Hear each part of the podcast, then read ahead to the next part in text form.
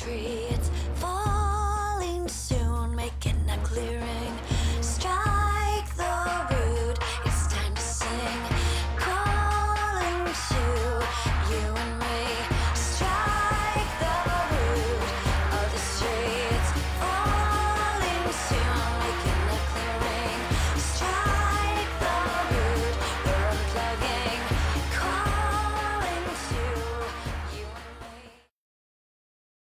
Hallo und herzlich willkommen beim Lifestyle Entrepreneur, dem Podcast für Macher und Gamechanger, die das Ziel haben, ihren Business auf die nächste Ebene zu heben. Heute am Steuerrad ist wieder Mike Pfingsten, dein Testfahrer als digitaler Solopreneur. Ich gebe dir mein Wissen aus der Praxis für die Praxis, damit du erfolgreich und stolz bist auf das, was du erschaffst. Ja, Audionachbereitung. Gerade beim Podcasten ist für mich am Anfang 2012, als ich begonnen habe, ein echter, echter Schmerz gewesen. Ich hatte keine Ahnung, was ich da alles einstellen soll. Ich wusste nur, ich muss da was machen, weil so wie ich hier ins Mikrofon spreche, ist das zwar schick, aber das hinterher sich im ICE anzuhören, wenn der irgendwie in den Bahnhof hineinbremst oder auf der Autobahn, das ist schon mal noch ein ganz anderes Thema. Dementsprechend müssen wir an die Audiosachen dran, nachdem wir sie aufgenommen haben und diese Post-Production, diese Nachbearbeitung ist etwas, was ich anfangs manuell gemacht habe. Und ähm, ja, und irgendwann gab es dann zu der Zeit rum Ophonic und es war für mich ein regelrechter Segen. Ich habe die große, große Aha gehabt. Zum einen, ich schiebe da vorne mein Audio rein und hinten kommt es mit ganz viel Magie ganz toll raus. Auf der anderen Seite hat es mir ungefähr zwei bis drei Stunden manuelle Arbeit bei jeder Episode von den Schultern genommen. Ja, so, so freue ich mich heute im Podcast den Georg zu haben. Georg Holzmann. Hallo Georg. Hallo Mike. Schön, dass du dabei bist. Georg, du bist der Kopf hinter Auphonic und äh, du bist vom, vom, vom Ursprung, vom Herkunft her, hast du mal Elektronik und äh, Audio Engineering studiert und dein Schwerpunkt war eben als Fokus Computermusik, Maschinenlernen und Signalverarbeitung. Hast eine Zeit lang als Programmierer, eine kurze Zeit lang als Programmierer im Audiobereich gearbeitet und hast im Grunde 2011 mit Auphonic dein eigenes Ding gemacht. Auphonic, für die Hörer, die es vielleicht noch nicht wissen, ist ein Dienst im Internet, der uns die ganze Audio-Nachbearbeitung komplett abnimmt und äh, als Komponente für uns als Solopreneure eben halt einen wunderbaren Dienst in unseren Prozessen gibt. Und äh, ja, schön, dass du dabei bist. Freut mich sehr, Georg. Ja, danke für die Einladung. Ja, ähm, ich meine, wir beiden kennen uns ja über Podlove und die Treffen in Berlin, Mm, aber ich denke, wir sollten vielleicht für die Hörer, die jetzt so sich damit beginnen zu beschäftigen, was ist eigentlich Podcast, kann ich das nutzen, was, äh, was ist eigentlich wichtig zu beachten, ähm, mal einsteigen und ich würde gerne mit der Frage einsteigen, was muss ich beachten, wenn ich eine gute Audioqualität haben will? Hm. Ja, gute Audioqualität. Also das Wichtige ist vielleicht einmal, dass man ein gutes Mikrofon hat oder einigermaßen akzeptables Mikrofon. Äh, weil je besser der Klang natürlich an der Quelle ist, desto besser wird er auch hinten zum Schluss dann sein. Dann, was noch ziemlich wichtig ist, dass man eine akzeptable Aufnahmesituation hat. Also man soll jetzt nicht das Mikrofon irgendwo in den Raum stellen und dann zehn Meter weit entfernt sprechen, sondern es ist wichtig, dass man das Mikrofon möglichst nahe an, an den Mund auch bekommt, also da, wo der Klang auch erzeugt wird, den man eigentlich aufnehmen will. Und wenn man das einmal einhaltet, dann hat man eigentlich schon das meiste richtig gemacht. Und danach in der Postproduktion sollte man eben noch aufpassen, dass die jetzt speziell in Podcasts eben, dass die Lautstärkenunterschiede zwischen verschiedenen Passagen nicht so groß sind, weil sonst müssen die Hörer natürlich immer lauter oder leiser stellen. Und zum Schluss wird das Ganze als MP3 veröffentlicht oder MP4, also mit AAC-Audio-Codec. Das heißt, da soll man natürlich aufpassen, dass man nicht eine zu kleine Bitrate verwendet, damit man auch noch was hört und damit nicht nur Kompressionsartefakte da sind. Und dann haben wir eigentlich schon alles gemeistert. Mhm. Das bringt mich nochmal genau an den, den, den ersten Punkt, den du gerade gesagt hast, ein gutes Mikrofon. Es gibt immer so die typische Diskussion und das kommt auch immer wieder an Hörerfragen auf mich zu.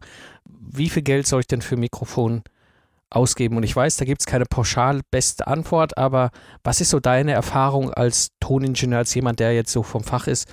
Was sollte es schon so grob sein? Auf was sollte ich beim Mikrofon gerade achten? Mhm, ich glaube, das ist schwer, eine Zahl zu sagen. Also als, als Toningenieur ist man natürlich andere Mikrofontypen gewohnt, die so ein kleiner Podcaster wahrscheinlich nicht haben wird, wenn er anfängt. Aber also das Wichtigere ist sicher mal, dass man das Mikrofon nahe am Mund hat. Und es gibt ganz billige Mikrofone. Man, ich kenne mich in dem Preissegment nicht wirklich aus. Aber man kann sicher um 50 Euro ein super Mikrofon bekommen, mit dem man einigermaßen brauchbar die Sprache aufnehmen kann. Okay. Also das heißt schon ein bisschen darauf achten, dass es ein vernünftiges Mikrofon ist, nicht vielleicht jetzt dieses 10 Euro Headset, was ich bei irgendeinem, wo auch immer, bekommen habe, sondern vielleicht schon so. Naja, das kann, kann auch nicht schlecht klingen. Also es gibt viele Headsets, die schon sehr guten Klang haben. Mhm. Oder zum Beispiel die, die äh, Mobiltelefone haben eigentlich auch ganz, ganz gute und akzeptable Mikrofone, wenn man sie richtig verwendet. Also an der Hardware sollte es eigentlich in dem Fall nicht mehr großartig scheitern. Okay, das heißt, alles, was dann dazu kommt, ist eben halt aufzupassen, dass das Mikrofon nah am Mund ist, gut die Stimme aufzeichnen kann. Genau. Also Weil am besten weiß, halt einfach einmal probieren. Also wenn, wenn man kurz aufnimmt und probiert und es dann einmal anhört, dann hört man eh gleich, ob das jetzt irgendwie total komisch klingt oder total entfernt oder ob das irgendwie einen guten Sprecherklang hat. Also man hört es meistens eh sofort. Okay. Hm, du hast mal den Spruch geprägt, schon bei einem der ersten Treffen vor zwei Jahren in Berlin, da kann ich mich noch ziemlich genau erinnern, der hat sich bei mir ziemlich eingebrannt, ist dieses alles, was quasi nach der Quelle kommt, kann es nur schlechter machen. Genau, ja. Okay, das heißt wirklich im Zweifel mal ausprobieren, mal testen und gucken, ist jetzt das, was ich da habe, okay? Oder ähm, macht es Sinn, vielleicht doch ein, ein wenig mehr Geld zu investieren, ähm, um halt von Anfang an eine vernünftige Aufnahme Technologie zu nehmen. Was auch immer, ob das jetzt ein Headset ist für 50 Euro oder für 200 Euro und ein Mikrofon oder so. Ja, man, man wird natürlich mit einem 50 Euro Headset nicht unbedingt klingen wie der, die, die Stimme aus dem Radio, weil die haben halt andere Mikrofone. Aber wenn einem, wenn einem der Klang gefällt, dann ist nichts dagegen einzuwenden.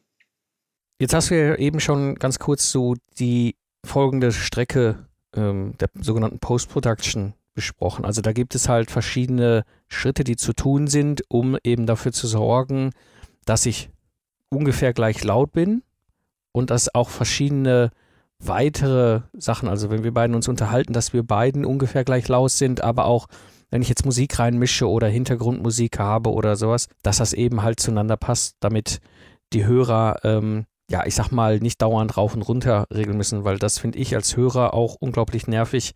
Das erlebe ich, oder es gab es noch vor zwei, drei Jahren, vor allem bei amerikanischen Podcasts, wo man dann dauernd hin und her regeln musste ähm, und sich dann irgendwann ganz genervt diesen Podcast abgewendet abge, ähm, äh, hat. Das heißt, ich muss ganz bewusst ein paar Schritte machen, um dann anschließend hörbar zu sein, richtig?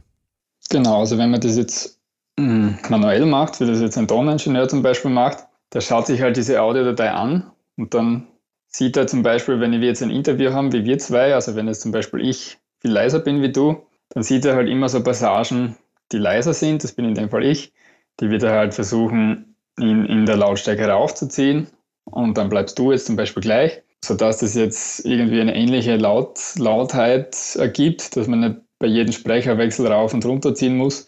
Oder wenn dann zum Beispiel noch andere Teile sind, wie zum Beispiel Musikteile, oder es kann ja auch noch ein anderes Interview sein oder andere Sprecher, dass die eben auch von der Lautstärke her angepasst werden zu den anderen Teilen, dass es irgendwie ein homogenes Bild ist insgesamt.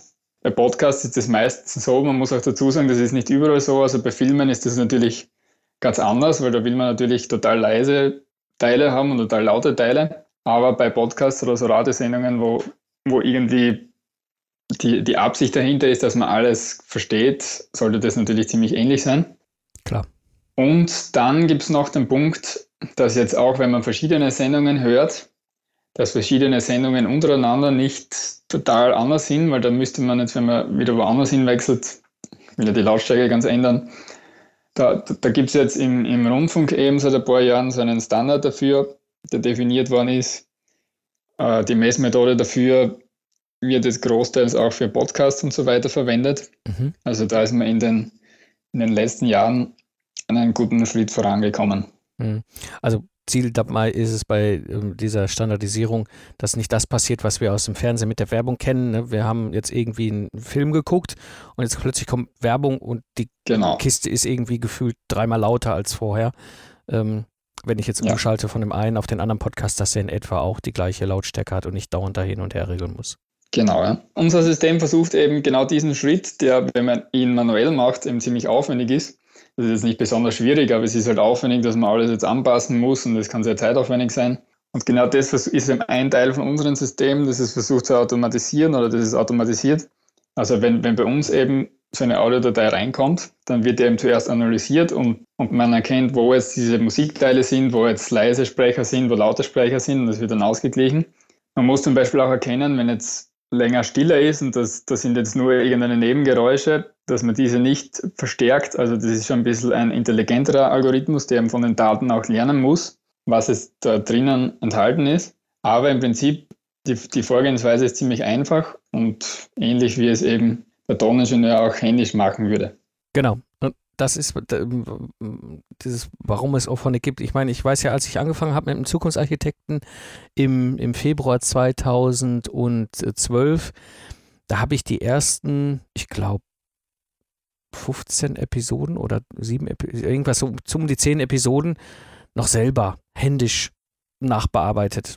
Und ich habe zwei Probleme gehabt. Das eine Problem war, ähm, ich habe keine Ahnung, was ich da tue. Also selbst als Ingenieur, mir ist zwar physikalisch klar, was ich da verbreche, aber ich habe ja keine Ahnung, ich habe diese, diese Spezialisierung ja nicht ähm, gelernt und habe dann einfach irgendwie wild irgendwelche Normalisierungsalgorithmen darüber geworfen und geguckt, dass es irgendwie am Ende sich halbwegs anhörbar gestaltet hatte führte natürlich zu so schönen Effekten.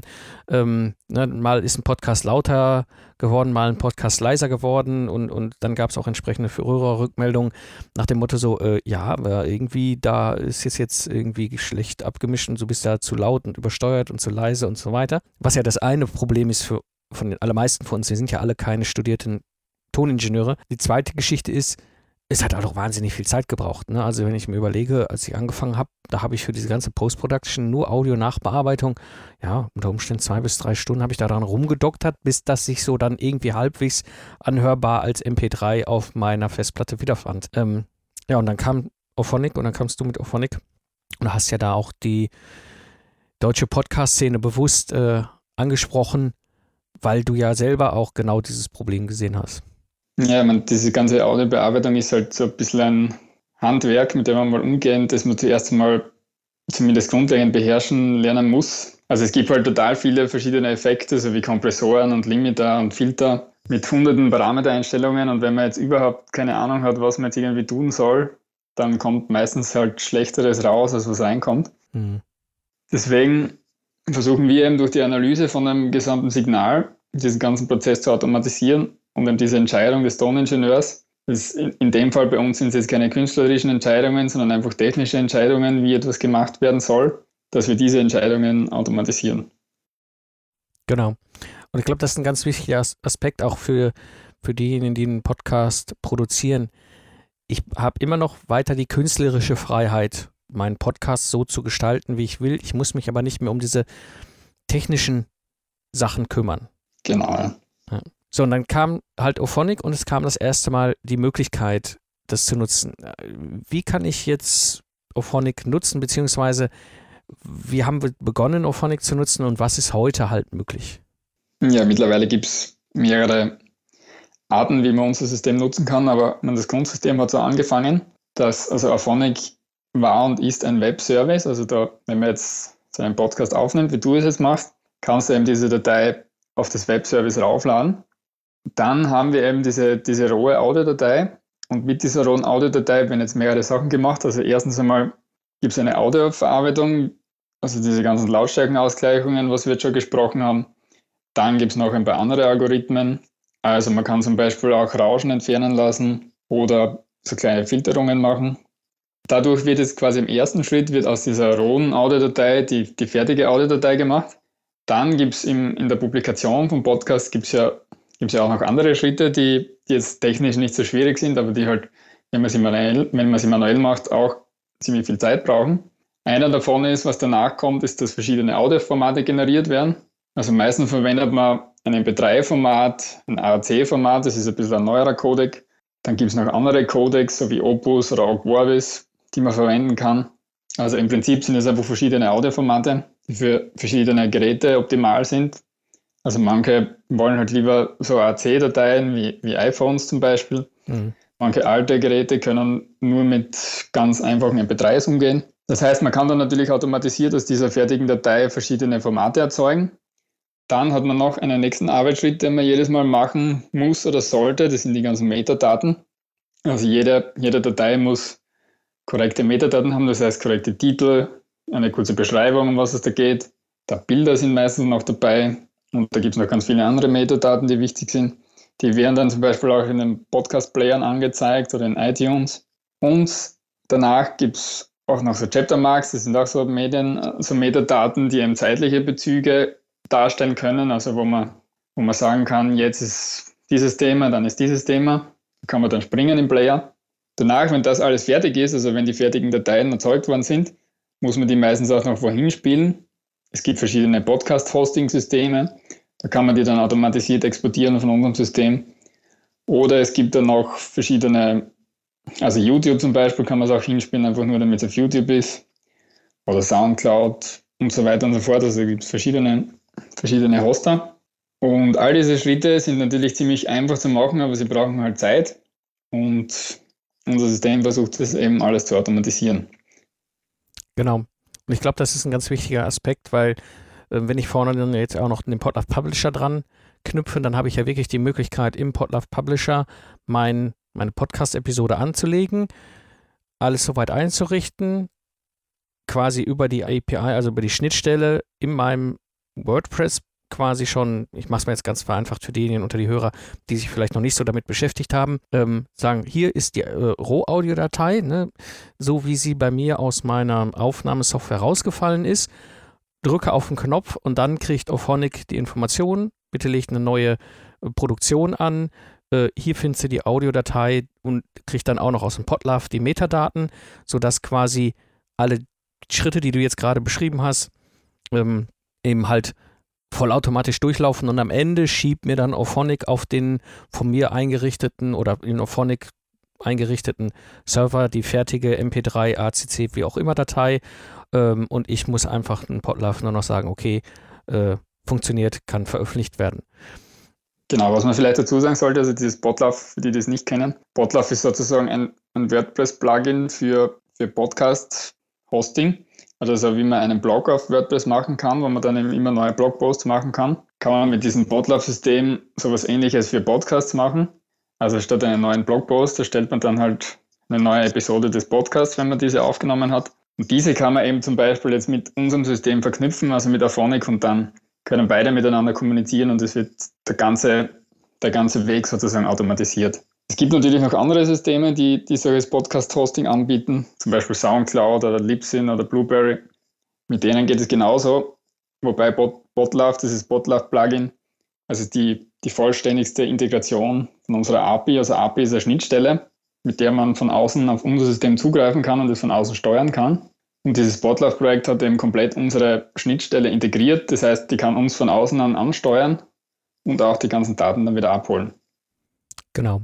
Und ähm, was mich halt daran fasziniert als, als, als, ich sag mal, unternehmerisch Denkender, als Solopreneur, ist eben halt die Tatsache, nicht nur, dass die Automatisierung mir Zeit spart, ja, dass ich diese ganzen manuellen Schritte, die sicher, die einfach sind, für sich allein gesehen, aber in Summe immer aufwendig und vor allem wiederholt aufwendig sind. Und fehlanfällig. Ähm, und sie sind eben, genau, das ist der Punkt, wo ich drauf raus will, die sind nämlich fehlanfällig. Ich erinnere mich noch äh, an die ersten Episoden, wo hinter Blödsinn rauskam und ich dann zwei, dreimal den gleichen Prozess machen musste für eine Episode, weil ich irgendwo einen total bescheuerten Fehler reingebastelt habe.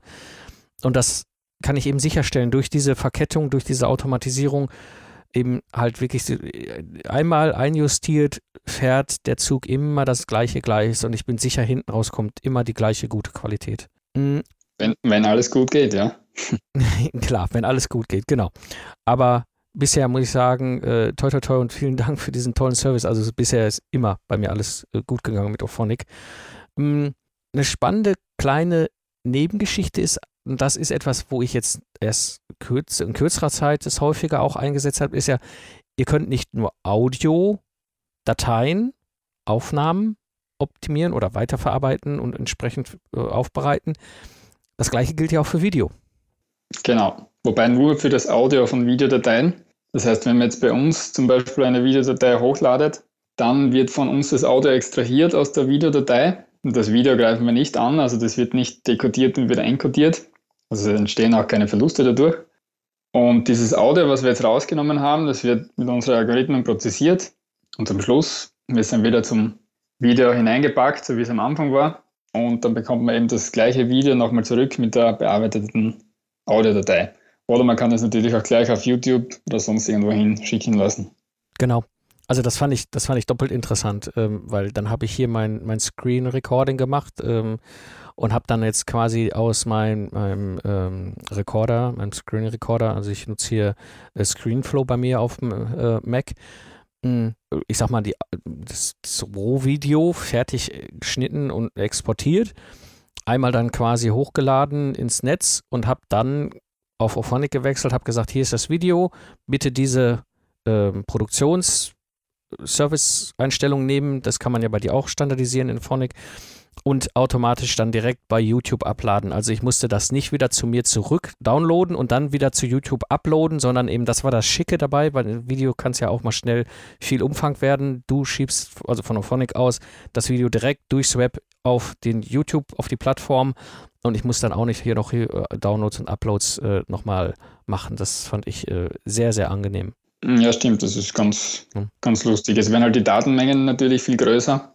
Das heißt, der Upload-Zeit zu Aphonic wird sich natürlich steigern, weil halt das Video meistens große Datenmengen an Bildmaterial hat, das man sozusagen unnötig uploadet. Genau. Deswegen, also ich habe ich hab das jetzt für Video mehr, mehr im Einsatz und ich muss sagen, ähm, es funktioniert gut. Also auch schlechte Audioanteile, ich sag mal, wir kennen das ja alles also aus, ne, wenn man mal irgendwie im Urlaub ist, man macht so ein kurzes Video, äh, dann hast du immer tolle Bilder und denkst dir im Nachhinein so, oh, das ist aber nicht so toll, das Audio. Und dann einmal durch Ophonic geschoben, dann hast du ein gutes Video mit einem guten Audio dazu. Ähm, muss sagen, ist schon echt viel wert, gerade für Leute wie wir, die wir das Ganze ja nicht nur für Urlaubsfilme nutzen, sondern es ja auch für uns ähm, eben halt ein Teil unseres Geschäftes ist, weil wir darüber ja auch oft ähm, Lernprodukte bauen. Jetzt ist Ophonic ja so gestaltet, dass es die Möglichkeit gibt, verschiedene Lizenzmodelle zu nutzen. Also es gibt im Grunde ein Freemium-Modell dazu. Erzähl mal ein bisschen mehr dazu. Ja, also Aphonic ist ja entstanden, also wie wir das am Anfang veröffentlicht haben, war es total frei. Also wir haben damals eine Förderung gehabt vom österreichischen Staat und durch die waren wir auch hauptsächlich finanziert.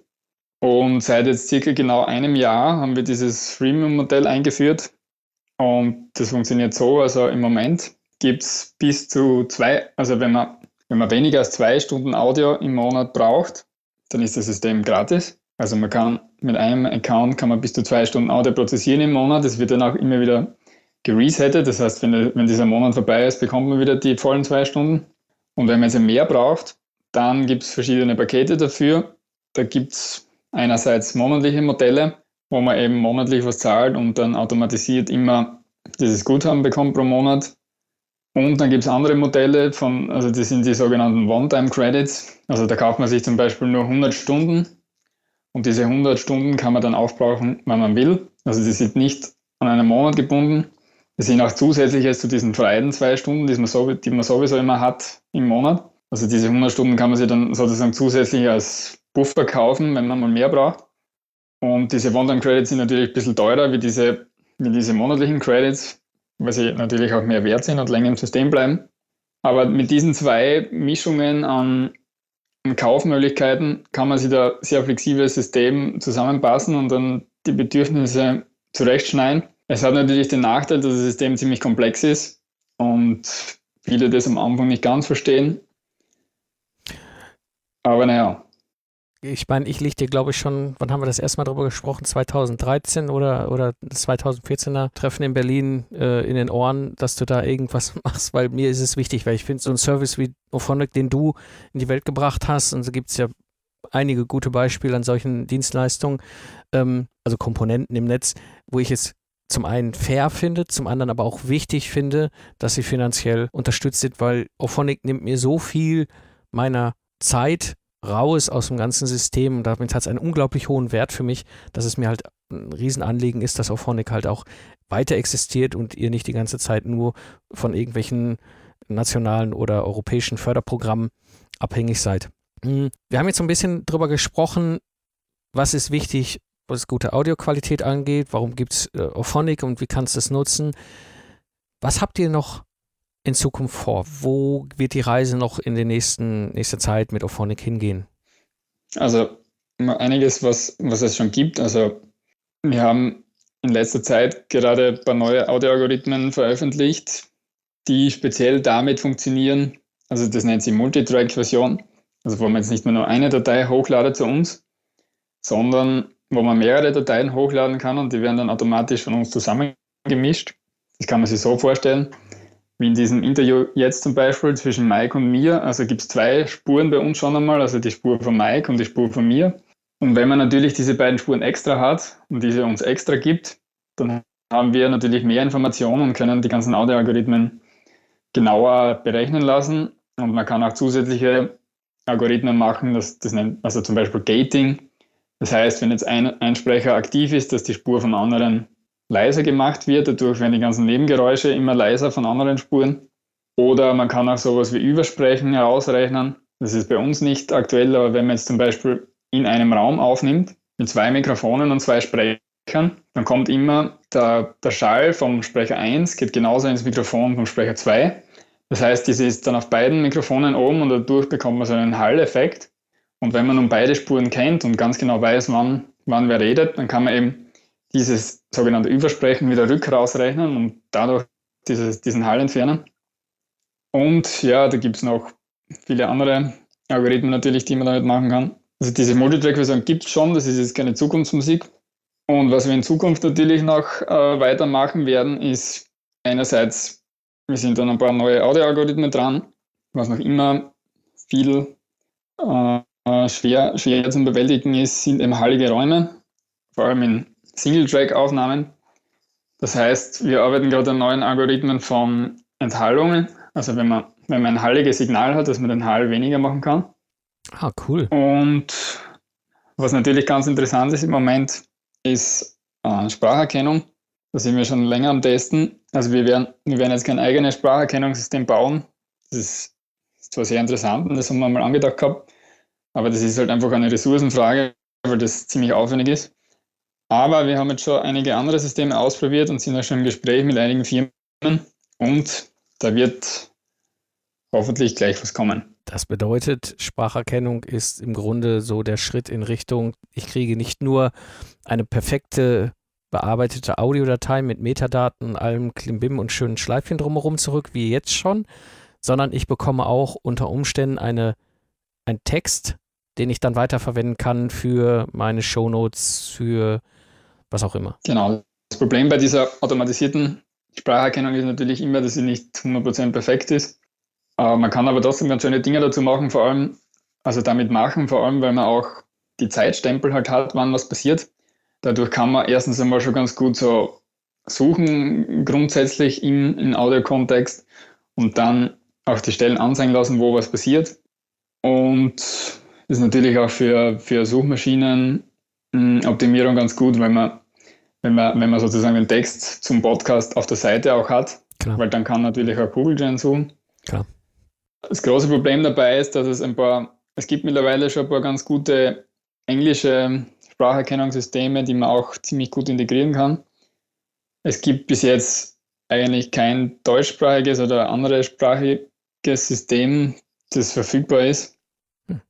Aber da wird es in nächster Zeit einiges ändern. Ich glaube, das ist eine wirklich interessante Zukunft, weil ich sag mal, im Moment, ich kenne es so, also entweder hast du keine Shownotes, wie ich es lange Zeit jetzt ja auch hatte, oder du hast halt das große Glück wie einige Podcasts in der Szene, wo die Community die Shownotes schreiben.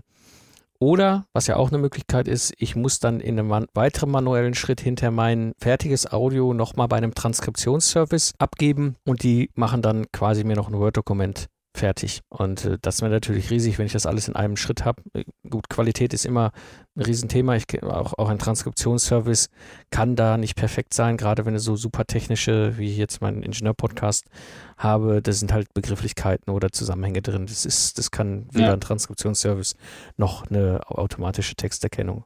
Aber gut. An dieser Stelle, denke ich, Georg, haben wir einen wunderbaren Bogen geschwungen, eben halt mal so von dem ganzen Thema Audio und Audioqualität, um da einfach mal auch hier für die Hörer vom Lifestyle Entrepreneur mal ein bisschen das Thema äh, noch äh, zu erklären, was steckt da eigentlich hinter, wenn ich einen Podcast machen will, hin zu Ophonic und dem, was ihr da tut. Zusammenfassend, äh, vielen Dank auf jeden Fall für das Gespräch und äh, schön, dass du dabei warst. Ja, danke fürs Interview. Okay, super. Zusammenfassend für die heutige Episode, wenn du selber einen Podcast produzierst und für die Post-Production irgendwie eine Möglichkeit brauchst, um es möglichst zu automatisieren, kann ich dir sehr Ophonic empfehlen und vor allem halt nicht nur fürs Audio, sondern ist auch gerade für die Videos auf YouTube echt wirklich wunderbar zu nutzen. Ansonsten an dieser Stelle achte auf gute Mikrofone, das ist ganz, ganz wichtig. Das hatten wir auch beim Business Podcast Barcamp nochmal als Thema und Content ist King und Qualität ist Queen. Das war heute die Episode des Lifestyle Entrepreneur. Alle Informationen findest du natürlich unter den Show Notes unter lifestyleentrepreneur.de. Und willst du dein freiberufliches Business auf die nächste Ebene heben? Komm zum Austausch in die Community unter lifestyleentrepreneur.de slash solopreneur. Trag dich dort ein und du erfährst alles weitere. Das war die heutige Episode des Lifestyle Entrepreneur. Ich bin Mike Pfingsten und danke dir fürs Zuhören. Ich wünsche dir eine schöne Zeit, lach viel und hab viel Spaß, was auch immer du gerade machst. Und so sage ich Tschüss und bis zum nächsten Mal, wenn ich zurück bin im Fahrersitz des Lifestyle Entrepreneurs.